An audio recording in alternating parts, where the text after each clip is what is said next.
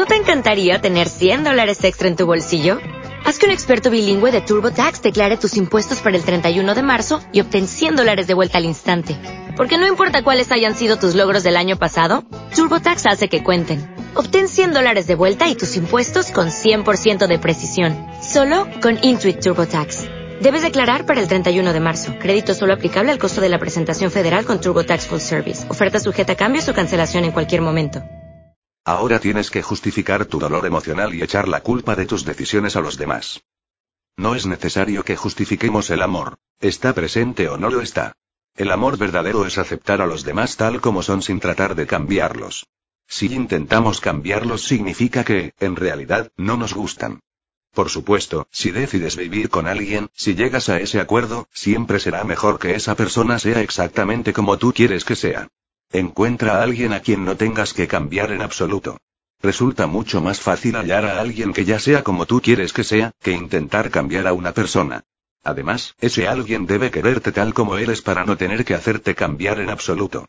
Si otras personas piensan que tienes que cambiar, eso significa que, en realidad, no te aman tal como eres. ¿Y para qué estar con alguien si tú no eres tal como quiere que seas? Debemos ser quienes somos, de modo que no tenemos que presentar una falsa imagen. Si me amas tal como soy, muy bien, tómame. Si no me amas tal como soy, muy bien, adiós. Búscate a otro. Quizás suene duro, pero este tipo de comunicación significa que los acuerdos personales que establecemos con los demás son claros e impecables. Imagínate tan solo el día en que dejes de suponer cosas de tu pareja, y a la larga, de cualquier otra persona de tu vida.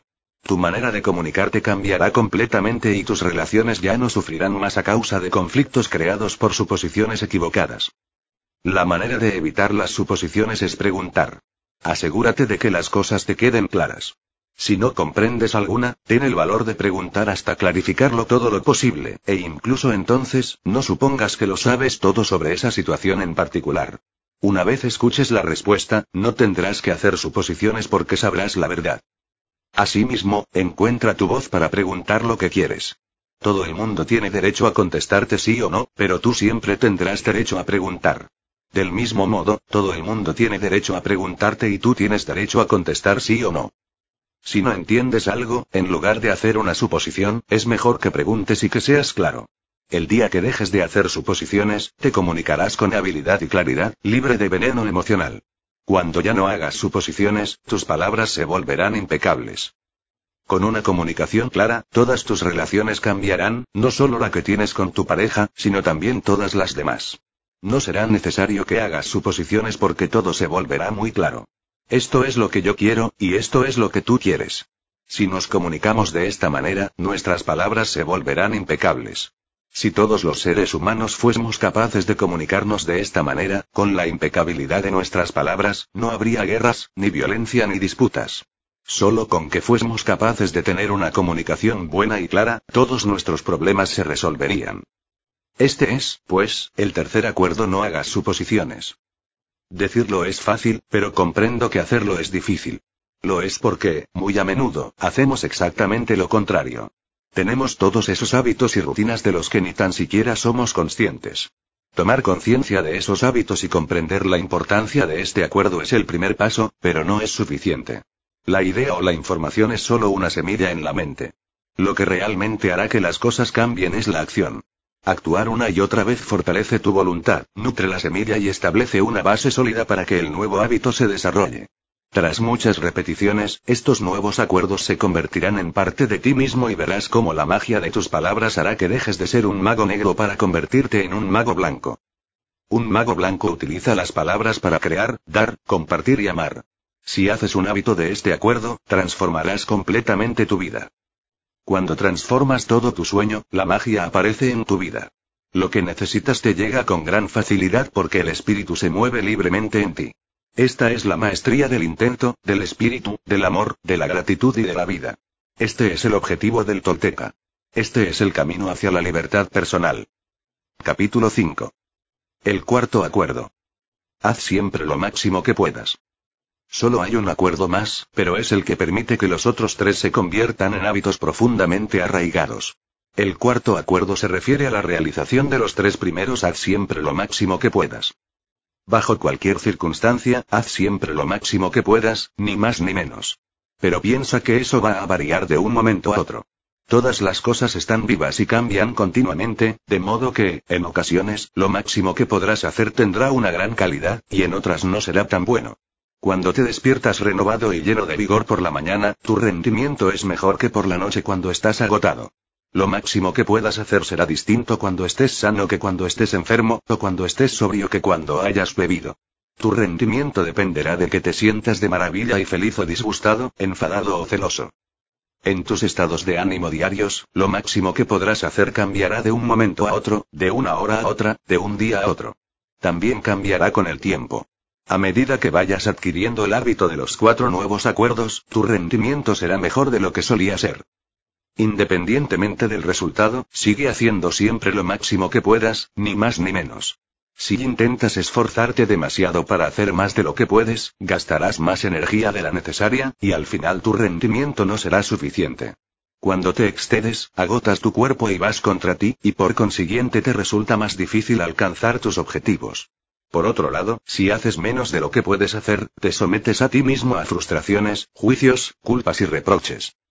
Limítate a hacer lo máximo que puedas, en cualquier circunstancia de tu vida. No importa si estás enfermo o cansado, si siempre haces lo máximo que puedas, no te juzgarás a ti mismo en modo alguno.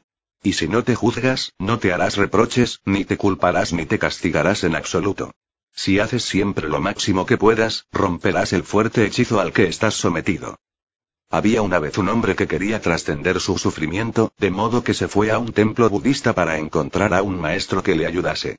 Se acercó a él y le dijo, Maestro, si medito cuatro horas al día, ¿cuánto tiempo tardaré en alcanzar la iluminación?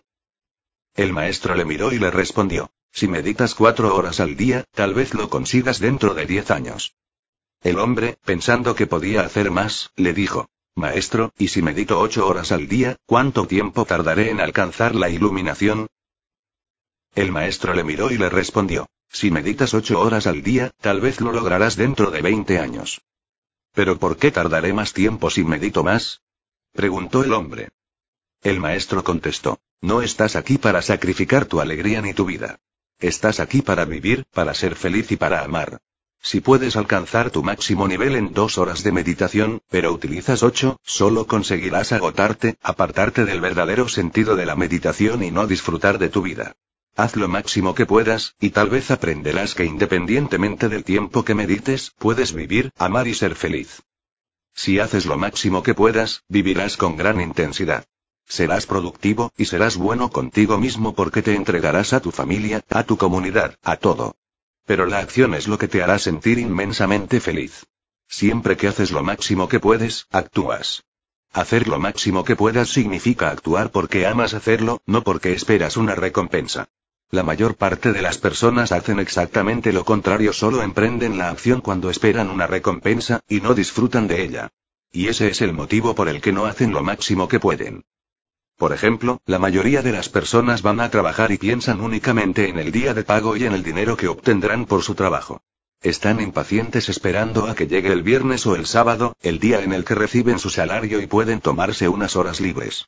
Trabajan por su recompensa, y el resultado es que se resisten al trabajo.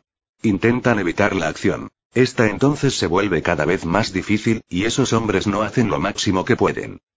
Trabajan muy duramente durante toda la semana, soportan el trabajo, soportan la acción, no porque les guste, sino porque sienten que es lo que deben hacer. Tienen que trabajar porque han de pagar el alquiler y mantener a su familia. Son hombres frustrados, y cuando reciben su paga, no se sienten felices. Tienen dos días para descansar, para hacer lo que les apetezca, ¿y qué es lo que hacen? Intentan escaparse. Se emborrachan porque no se gustan a sí mismos. No les gusta su vida. Cuando no nos gusta cómo somos, nos herimos de muy diversas maneras.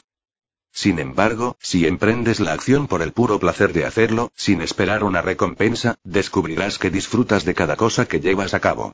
Las recompensas llegarán, pero tú no estarás apegado a ellas. Si no esperas una recompensa, es posible que incluso llegues a conseguir más de lo que hubieses imaginado. Si nos gusta lo que hacemos y si siempre hacemos lo máximo que podemos, entonces disfrutamos realmente de nuestra vida. Nos divertimos, no nos aburrimos y no nos sentimos frustrados.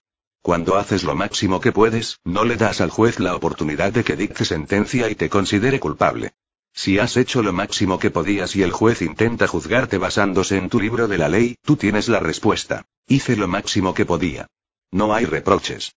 Esta es la razón por la cual siempre hacemos lo máximo que podemos.